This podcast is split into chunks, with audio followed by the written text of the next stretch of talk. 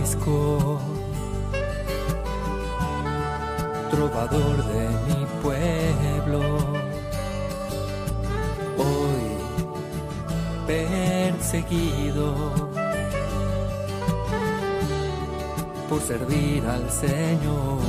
Comienza Francisco y Clara, Camino de Misericordia, un programa dirigido por Fray Juan José Rodríguez.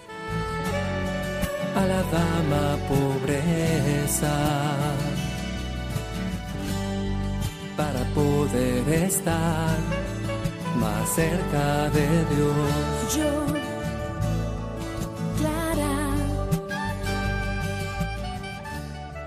Un saludo fraterno de paz y bien, hermanos. San Francisco nos muestra en esta ocasión la última voluntad a Santa Clara, un escrito cifrado por Fray Tomás de Celano en torno al 1226 antes de la muerte del santo de Asís, dirigido evidentemente a Santa Clara y sus hermanas, donde les pide que sigan profesando la forma de vida de la pobreza. La decimosegunda testigo del proceso de canonización de nuestra Madre Santa Clara, Sor Beatriz de Meser Favarone de Asís, hermana carnal de Santa Clara, nos muestra su testimonio en dos partes. Primero, las cualidades y virtudes de la Santa de Asís y en segundo lugar, con mucha menos importancia, los milagros que hizo. Escuchemos la palabra del Señor, que ella sea la fuente e inspiración para vivir la vida franciscana.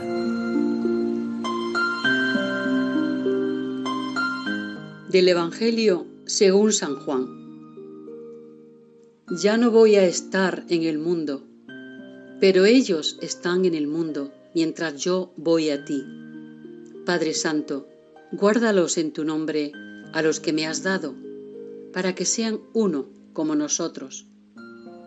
Cuando estaba con ellos, yo guardaba en tu nombre a los que me diste, y los custodiaba, y ninguno se perdió, sino el Hijo de la perdición, para que se cumplieran las escrituras. Ahora voy a ti, y digo esto en el mundo, para que tengan en sí mismos mi alegría cumplida. Yo les he dado tu palabra, y el mundo los ha odiado, porque no son del mundo, como tampoco yo soy del mundo. No ruego que los retires del mundo, sino que los guardes del maligno. No son del mundo, como tampoco yo soy del mundo. Santifícalos en la verdad. Tu palabra es verdad. Como tú me enviaste al mundo, así yo los envío también al mundo. Y por ellos yo me santifico a mí mismo, para que también ellos sean santificados en la verdad.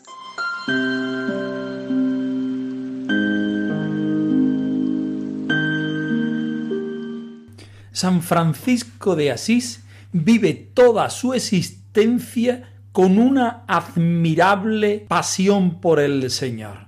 Al final de su existencia quiere dejar a los hermanos y hermanas esta consigna de vida, vivir al Señor, vivir en el Señor, vivir la vida como la ocasión suprema para ser feliz, sirviendo al Señor, estando en el Señor. Esta última voluntad a Santa Clara no es más que un resumen de su vida y una invitación a las hermanas a que sean verdaderamente evangelios vivos y vivientes. Escuchemos el texto. A esto se reduce mi doctrina. Este es todo el resumen de mi ley. Que os améis los unos a los otros, igual que yo os amé. Que os améis los unos a los otros, igual Yo, el hermano Francisco, pequeñuelo, quiero seguir la vida y la pobreza del Altísimo Señor nuestro Jesucristo y de su Santísima Madre, y perseverar en ella hasta el fin. Y os ruego, mis señoras, y os doy el consejo de que siempre viváis en esta santísima vida y pobreza, y protegeos mucho, para que de ninguna manera os apartéis jamás de ella por la enseñanza o consejo de alguien. A esto se reduce mi doctrina. Este es todo el resumen de mi ley. Que os améis los unos a los otros, igual que yo os amé. Que os los unos a los otros, igual que. El texto evangélico es del capítulo 17 de San Juan, pleno discurso del Señor en la noche del jueves santo, discurso sacerdotal que nos habla no de despedida, sino de la misión que deben vivir los discípulos del Señor. Ya no voy a estar con vosotros en el mundo, pero vosotros sí vais a estar en el mundo. Yo no os puedo guardar. Atención con el verbo guardar. Padre Santo, guárdalos para que ellos sean uno, para que esta realidad que han vivido la puedan manifestar en el presente y en el futuro. He manifestado tu nombre a los hombres, tomándolos del mundo. Tuyos eran, y tú me los has dado, y han guardado tu palabra. Ahora ya saben que todo lo que me has dado viene de ti, porque las palabras que tú me diste se las has dado a ellos y han reconocido verdaderamente que vengo de ti. No es una despedida, es una misión encomendada por el Señor. No es que los discípulos pertenezcan a Jesús, pertenecen a la gloria del Padre Celeste, del Padre Misericordioso. Ellos ya reconocen la gloria del Señor, no son del mundo, pero viven en él. Guárdalos del maligno, Señor. Que ellos se refugien y se alimenten en tu palabra, que es la verdad. San Francisco, que conoce perfectamente el Evangelio de San Juan, quiere hacer en su vida personal una réplica del mismo Señor al estilo de este Evangelio. Por eso tomamos estas palabras para hablar del texto de la última voluntad de Santa Clara. Un texto en el que San Francisco no quiere despedirse de Santa Clara, no quiere decirle qué pena que me voy y ya no te voy a ver más, qué pena que te vas a quedar huérfana, no.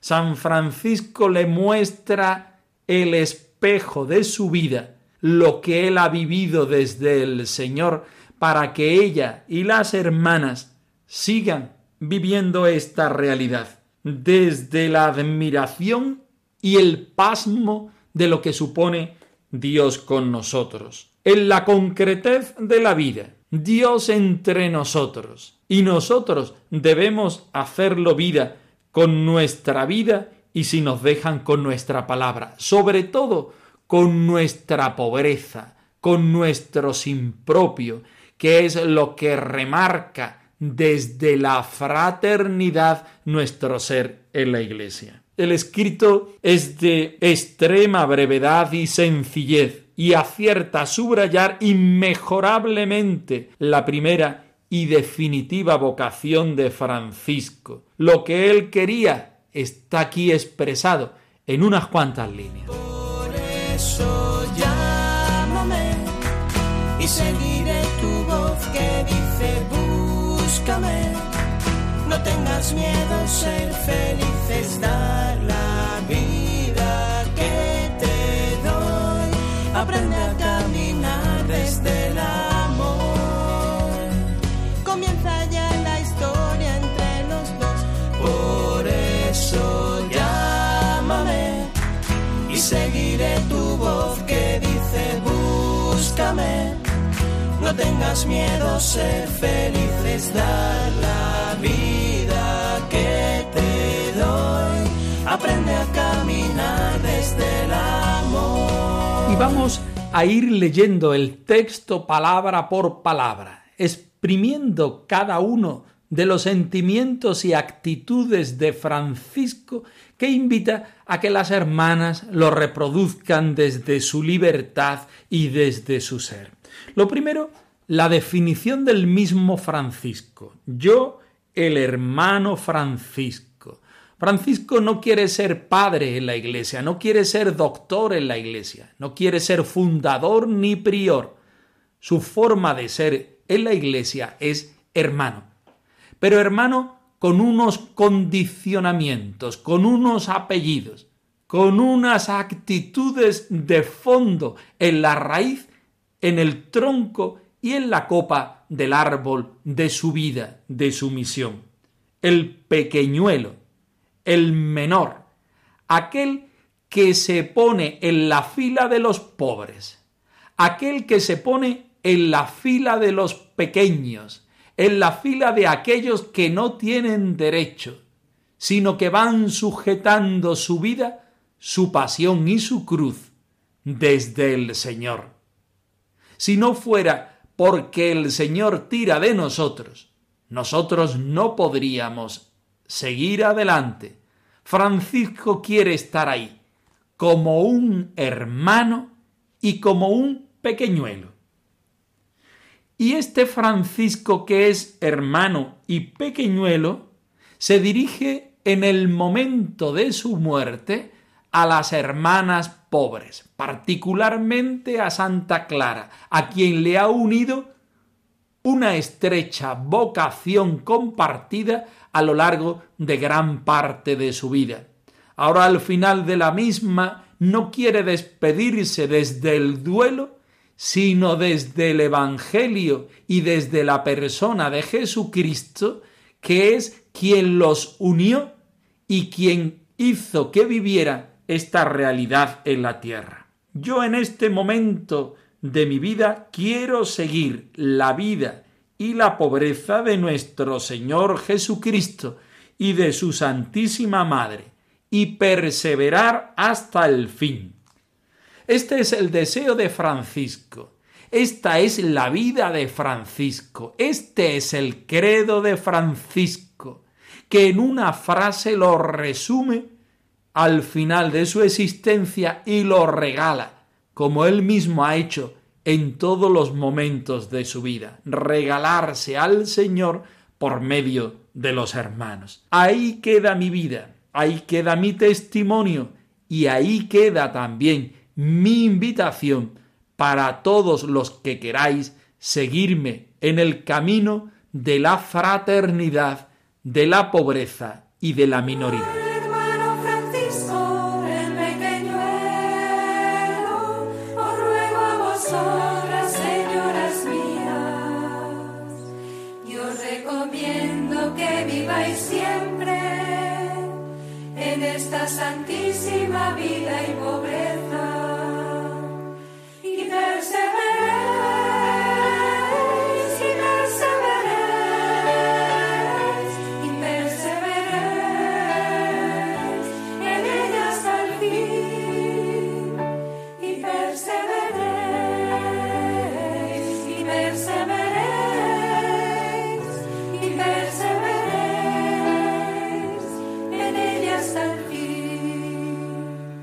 Os ruego.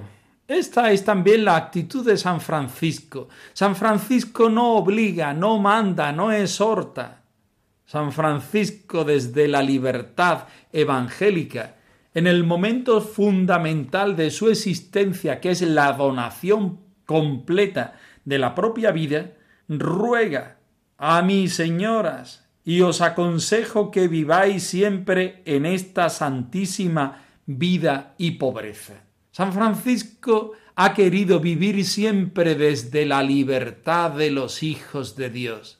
San Francisco no impone nunca la pobreza porque sabe que es un don de Dios, que no puede obligarse, sino que desde la libertad, desde el don que el Señor nos da, podemos ir vaciándonos de cosas, de sentimientos, de actitudes que siendo malas o buenas no nos sirven para el seguimiento radical de Jesucristo. Por eso San Francisco nunca puede obligar a vivir esta vocación, porque es un don de Dios. Ahora, ruega con toda la fuerza de su corazón, de su vida y de su testimonio. Y lo hace a las hermanas, que él llama en este momento señoras, porque evidentemente ellas consagradas al Señor se convierten en esposas de nuestro Señor Jesucristo. Y San Francisco quiere resaltar justamente esta consagración del Señor. Mis señoras, y os aconsejo, no puede utilizar un verbo con más finura y cortesía. Os aconsejo que viváis siempre en esta santísima vida y pobreza, que no es la vida de Francisco, es la vida del Señor, es lo que el Señor propone a Francisco, es la vocación de Francisco ya extendida entre muchos hermanos y hermanas. Y estad muy alertas, porque esto es un don de Dios que debemos guardar con fuerza, poniendo en ello toda nuestra vida. Y debemos estar alerta para que de ninguna manera os apartéis jamás de esta vida y de esta vocación por enseñanza o consejo de quien sea. Esta es una forma de vida particular en la Iglesia, y no todos la entenderán, no todos la creerán y algunos incluso creerán que viene del maligno. Si quiere ser verdaderamente hermano menor, si las hermanas quieren vivir la vida y la vocación de ser hermanas pobres, deberán estar alertas a todas estas tentaciones que nos vienen presentadas de distinta forma para no caer en ellas y para no sucumbir en esta tentación de dejar de vivir nuestra propia vocación. Enséñanos a amar a Dios, hermano Francisco. Infunde nuestro corazón la paz y el perdón, el amor y la esperanza que este mundo necesita. Haz que seamos testimonio de hermandad y de unidad. Del Señor pregonero, haz que seamos fieles en la misión. Pon en nuestro corazón tu alegría, pon en nuestras manos tu bendición. Pon en nuestro corazón tu alegría, pon en nuestras manos tu bendición. Llegamos a lo profundo del mensaje de nuestra hermana Sor Beatriz de Asís, hermana carnal de Santa Clara, hija de Hortolana y de Inés de Asís. Casi toda la familia en el convento viviendo el mismo seguimiento de Jesucristo y la misma forma de vida. Beatriz, en el cuerpo de su juramento, nos habla de dos temas. Uno, las virtudes que ha vivido su hermana, numerosas y en profundidad, siendo ejemplo para el resto de la fraternidad y para toda la Iglesia de todos los tiempos en general, y otra, los milagros. Sor Beatriz hace hincapié especial en la primera parte, la parte de las virtudes, pasando un poco más por encima de los milagros, que ya conocemos, tanto una cosa como la otra. Escuchamos el texto. Dama pobre, eres hermana, esposa y madre de Jesús. Dama pobre, fiel doncella, obediente y virginal. Dijo también la testigo que siendo Madonna Clara abadesa en el monasterio, se condujo en su gobierno tan santa y tan prudentemente y tantos milagros hizo Dios por medio de ella, que todas las hermanas y todos los que la conocieron la tuvieron y la tienen como santa. Preguntada por en qué estaba la santidad de Madonna Clara, respondió que estaba en la virginidad, en la humildad, en la paciencia y en afabilidad, en la corrección necesaria, en las dulces exhortaciones a las hermanas, en la asiduidad en la oración y la contemplación, en la abstinencia y el ayuno, en la aspereza del lecho y del vestido, en el desprecio de sí misma, en el fervor del amor de Dios, en el deseo del martirio, y por encima de todo, en el amor al privilegio de la pobreza. Preguntada por cómo sabía las cosas antedichas, contestó porque había visto que ella practicaba todas estas cosas, y porque era su hermana carnal, y había vivido con ella en el monasterio durante unos veinticuatro años, y antes había tratado y vivido con ella como hermana suya. Y aseguró que era tal la bondad de Madonna Clara que su lengua no era capaz de expresarla. Preguntada sobre qué milagros había obrado el Señor por medio de ella, contestó que Dios había curado a algunas hermanas al trazar ella la señal de la cruz sobre las mismas, y otros muchos milagros. Pues Dios, por sus oraciones, defendió al monasterio de los sarracenos y a la ciudad de Asís del asedio de los enemigos, según se cree públicamente. Preguntada por cómo sabía esto, contestó porque vio cuando ella hizo oración y cuando huyeron los sarracenos sin hacer ningún daño a ninguna ni al monasterio y luego de haber hecho oración al día siguiente, el ejército que estaba a las puertas de la ciudad de Asís se retiró. Preguntada sobre la curación de las hermanas, contestó que por medio de Madonna Clara habían sido curadas Sor Bienvenida, Sor Cristiana y otras más. Preguntada sobre cómo lo sabía, contestó que primero las había visto enfermas y muy mal, hasta que la Santa Madre, trazando sobre ellas la señal de la cruz con la oración, las curó, y después las había visto sanas.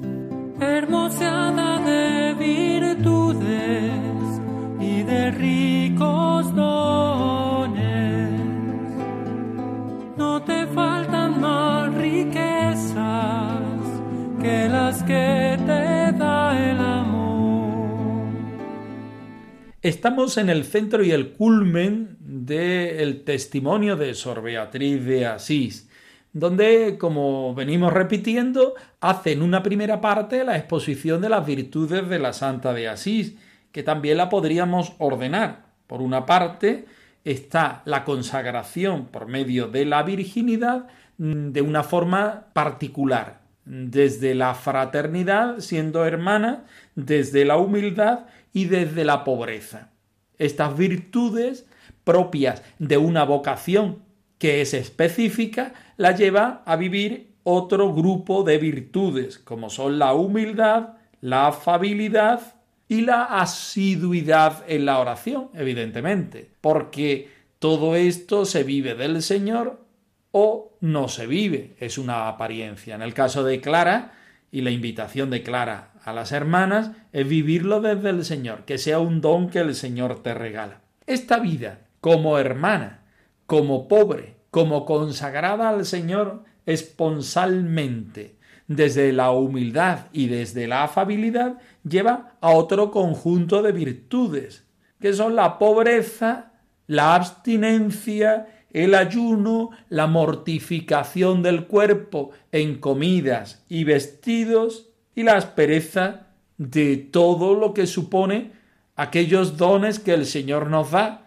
y que renunciamos libremente por amor a Dios, por querernos poner en el lugar de los pobres y por dar un testimonio de que los bienes verdaderos son los del cielo. Santa Clara al final de su vida es reconocida por el privilegio de la pobreza. No es una medalla que cuelgan a Santa Clara, sino una vocación de su vida, un feliz resultado de lo que previamente ha vivido en plenitud. Sor Beatriz, su hermana carnal, reconoce esto en los veintitantos años, veinticuatro en particular, que ha vivido con ella en el convento pero esto no lo vivía solamente aquí. Su hermana carnal reconoce que en el hogar familiar también estas virtudes las empezó a vivir y a prodigar con su propia vida. Pasamos a la segunda parte, la parte de los milagros.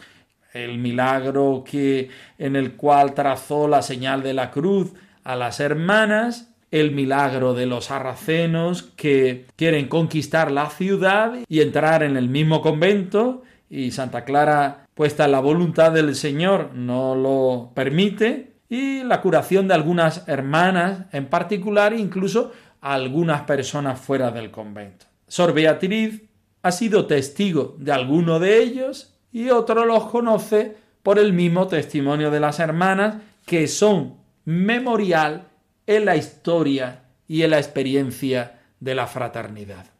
También este memorial se nos convierte a nosotros hoy en invitación para hacer de nuestra vida un camino de misericordia y un seguimiento del Señor. Aquel, todo Él es milagro y todo Él es virtud.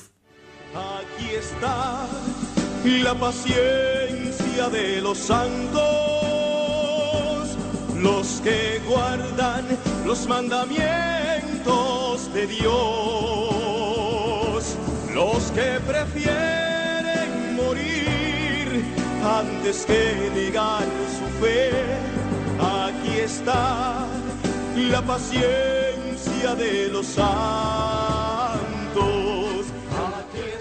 Francisco y Clara arroba radiomaria.es. Os dejamos la dirección de nuestro correo electrónico por si queréis poneros en contacto con nosotros en algún momento. Nosotros nos despedimos, no sin antes ofreceros la bendición del Señor resucitado al más puro estilo franciscano. Que el Señor os conceda la paz y el bien, hermanos.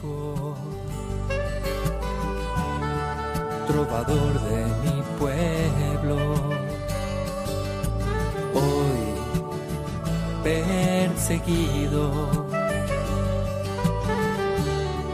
por servir al Señor. Han escuchado en Radio María Francisco y Clara, Camino de Misericordia, un programa dirigido por Fray Juan José Rodríguez. a la dama pobreza para poder estar más cerca de Dios. Yo